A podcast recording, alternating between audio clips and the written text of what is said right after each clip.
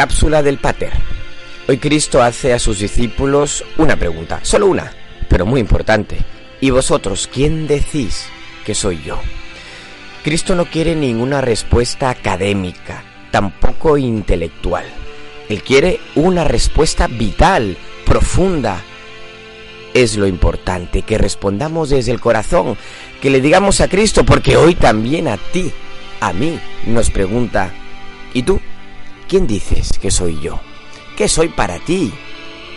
Espero que cada uno de nosotros, de lo más íntimo, podamos responderle, tú eres el Mesías, el Hijo de Dios vivo, quien ha cambiado mi vida, quien me ha perdonado y me ha amado en todo momento, quien me ha dado fuerzas cuando he necesitado, quien me ha acompañado, quien ha llorado conmigo y quien ha reído conmigo.